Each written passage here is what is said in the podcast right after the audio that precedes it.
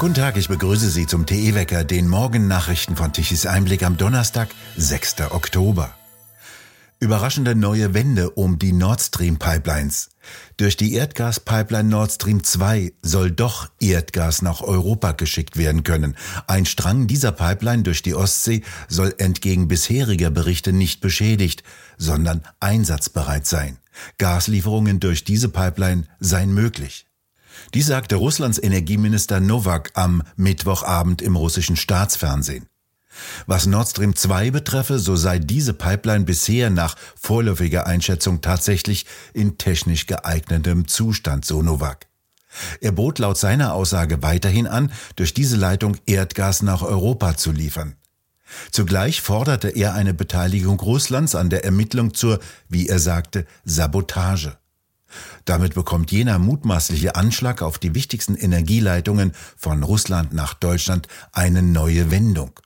Ende September kam es offenbar zu Explosionen an den Ostsee-Pipelines Nord Stream 1 und 2. Dabei sollen die Leitungen zerstört worden sein. Was genau passiert ist, darüber gibt es noch keine gesicherten Informationen. Außer Spekulationen gab es bislang ebenfalls keine gesicherten Informationen über tatsächliche Schäden und mögliche Urheberschaften. Doch sollte es sich herausstellen, dass eine Röhre intakt ist, dürfte dies neue Bewegung in die Energieversorgung des von dramatischer Energieknappheit bedrohten Deutschlands bringen.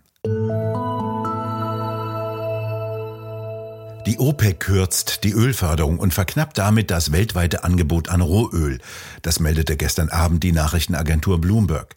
Wie sich bereits in den vergangenen Tagen abzeichnete, hat sich die OPEC Plus bei ihrer Tagung gestern in Wien darauf geeinigt, ab November ihre Fördermenge um zwei Millionen Barrel pro Tag zu kürzen. Dies entspricht rund zwei Prozent der weltweiten Ölnachfrage. Die Lieferbeschränkungen werden bis Ende nächsten Jahres in Kraft bleiben, sofern sich der Markt nicht ändere, sagte der saudische Energieminister Prinz Abdulaziz bin Salman. Die OPEC wolle Preise um die 90 Dollar pro Barrel, sagte der nigerianische Staatsminister für Erdölressourcen nach dem Treffen. Es handelt sich um die größte Kürzung der Produktionsmenge der Organisation Erdöl exportierender Länder und ihrer Verbündeten seit 2020. Sie gilt als Reaktion auf die weltweit gesunkenen Rohölpreise. Die sind relativ niedrig. Im Gegensatz zu den Preisen an der Tankstelle. Die werden durch staatliche Geldgier hochgetrieben.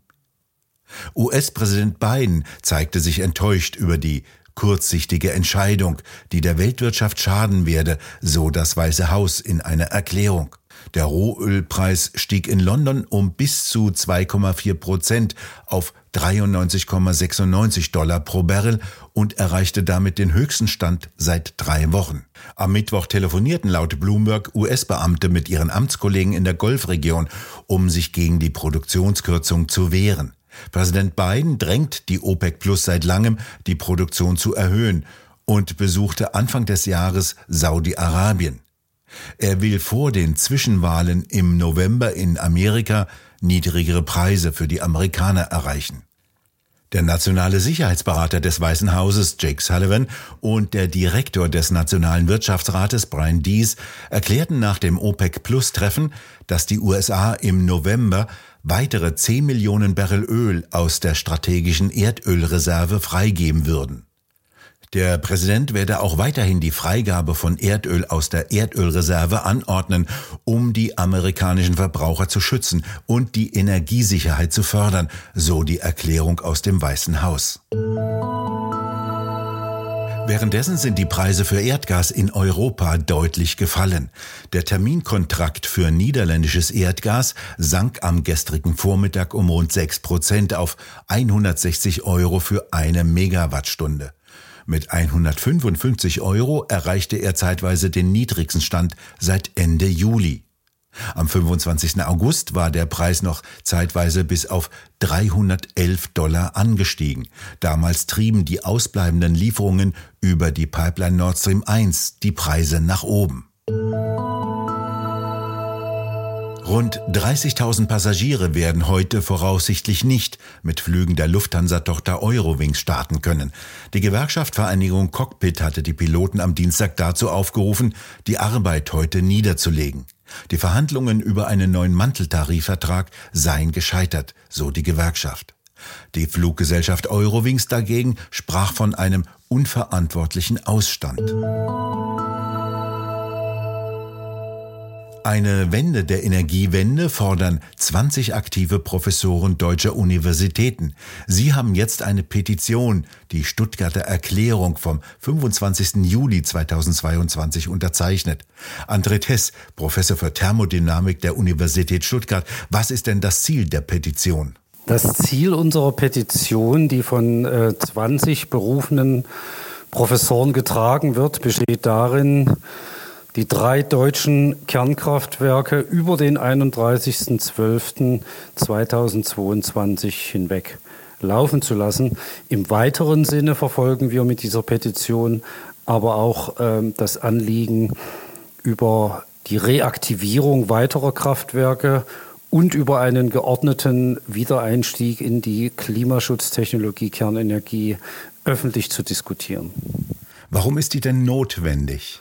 Wir sehen an der derzeitigen Energiekrise, dass es auf jede einzelne Kilowattstunde ankommt. Und wir äh, sind außerdem überzeugt, dass Deutschland im Zuge der Klimaziele CO2-arme Energiequellen am Netz lassen oder aktivieren sollte. Und wenn wir die Entscheidung zwischen Kohleenergie und Kernenergie fällen müssen, dann sind wir der Überzeugung, dass die CO2-arme Kernenergie, die auch nach Aussagen der EU-Taxonomie nachhaltig ist, dass wir auf diese Energie für eine Versorgungssicherheit nicht verzichten können.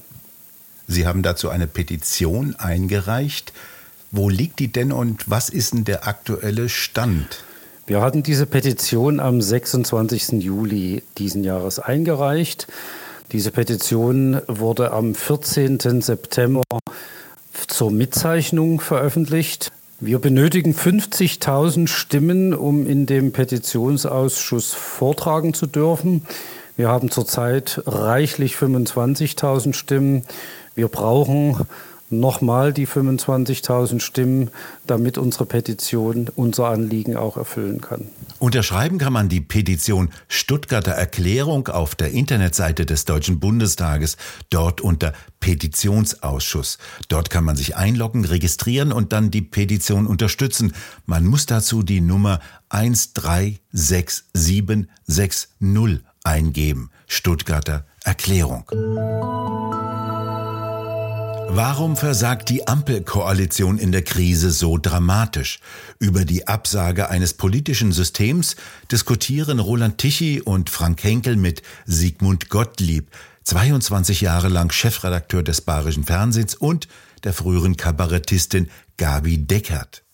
Aber dass mal wieder der Blick auf den Menschen äh, passiert, dass die wieder was zu essen haben. Meine alten Menschen, ich habe ja die Gabi Decker Stiftung, die hungern jetzt. Jetzt kriege ich jeden Tag drei, vier Anrufe, können Sie mir Lebensmittel schicken?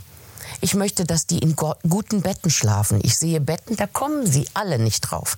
Das sind nur noch Drähte und Zeitung da drauf. Ich möchte, dass es Deutschland gut geht. Und das, was jetzt regiert, ist nicht für unseren Wohlstand gedacht. Ich denke manchmal, können die uns gar nicht mehr leiden? Was ist das für eine Blase? Wo, gehen die auch mal raus? Sprechen die mit den Menschen? Ich weiß, dass Abgeordnete teilweise da, da oben wohnen in dieser Glaskuppel. Aber sprechen Sie, den, sprechen Sie der Politik wirklich grundsätzlich ab? Es ist ja wirklich eine sehr harte ja, äh, Diagnose und Bilanz. Sprechen Sie der Politik wirklich ab, dass Sie nicht mal das Gute wollen? Nein, ich glaube, die wollen nichts Gutes mehr, weil sie quälen uns seit zwei Jahren. Und jetzt haben, ist schon wieder ein Gesetz erlassen worden. Es ist die Katastrophe. In Altenheimen sollen die alten Menschen den ganzen Tag die FFP2-Maske tragen, es sei denn, sie werden auf ihr Zimmer geschoben. Sind sie da aber nicht alleine, müssen sie die da weitertragen. Jeder Mensch, bitte guckt auf die Verpackung. Diese FFP2-Maske darf man eine Dreiviertelstunde tragen. Jeder Bauarbeiter weiß das. Dann Danach ist eine Pause. Was machen wir? Aber Durchweg. liebe Frau Decker, sind Sie nicht zu radikal? Also ich liebe ja Zuspitzung, ich liebe Radikalität. Ich bin ich nicht radikal, ich habe eine Meinung. Aber ich habe schon die Auffassung, schauen Sie, dass unsere Politik im Rahmen dessen, was sie was sie möglich machen kann im Zuge der Etats, im Zuge der Komplexität der Themen, tut, was sie tun kann, nicht, profes nicht professionell. Wir haben einen Sozialetat, der macht 45 Prozent des gesamten Etatvolumens dieses Landes Wo geht aus. Für, für mich viel zu aufgeblasen und falsch kanalisiert, keine Frage. Aber Jetzt komme ich zu dem Punkt. Ein Sozialetat mit 45 Prozent. Der eigentliche Skandal ist, dass wir einen Bildungsetat haben von 5 bis 6 Prozent, äh, liebe Frau Decker. Ja, aber Bildung, Bildung ist im Moment... Und darauf kommt es an, nur auf Bildung, Bildung, Bildung. Ach so, ja. aber fangen wir doch mal an, was jetzt gerade los ist in Deutschland. Ja. Dass sich die Stromkosten, da kriege ich einen Herzinfarkt, meine Heizkosten, die Miete wird teurer, ich kann, bin arbeitslos. Ja. Kommen wir doch mal auf die Dinge, die uns jetzt das klar. Volk interessieren. Und da, Sie sind von der CSU oder CDU? CSU. CSU. Und wofür steht das C? Ich bin nicht von der CSU, aber ich aber bin durchaus in der Nähe der CSU gedanklich angesiedelt. Gut. Wofür steht das C? Für christlich. Für christlich und sozial. Wo sind Sie denn christlich? Die Kirchen haben in den letzten zwei Jahren dicht gemacht. Jeder, der irgendwie eine Hilfe brauchte und einen Zuspruch von irgendeinem Ja, aber Pfarrer. CSU ist nicht Kirche, ne? Und Kirche ist Nein, nicht CSU. aber christlich ist christlich. Es gibt und christlich ist für mich auch Nächstenliebe. Ja. Wo war die Kirche? Die haben dicht gemacht, wenn Leute Zuspruch und Hilfe brauchten. Das nehme ich der Kirche so übel. Und die haben ja haufenweise Kirchenaustritte, nicht nur wegen Missbrauch, sondern auch, weil sie sich so verhalten haben. Die braucht kein Mensch. Das vollständige Gespräch können Sie sich ab heute Abend im Tichys Talk auf der Webseite tichiseinblick.de ansehen. Der goldene Oktober geht mit ruhigem Hochdruckwetter weiter. Nach Nebelauflösung wird es wieder sonnig in der Mitte. Im Süden halten sich noch dichtere Wolken als Reste einer leichten Kaltfront. Im Norden wird es etwas wolkiger, kühler und an der Küste windiger. Die Temperaturen am Oberrhein erreichen bis zu 20 Grad, ansonsten 16 bis 19 Grad. Nachts allerdings wird es bei klarem Himmel deutlich kühler mit Temperaturen um die 5 bis 8 Grad. Wir bedanken uns fürs Zuhören. Schön wäre es, wenn Sie uns weiterempfehlen. Weitere aktuelle Nachrichten lesen Sie regelmäßig auf der Webseite tichiseinblick.de und wir hören uns morgen wieder, wenn Sie mögen.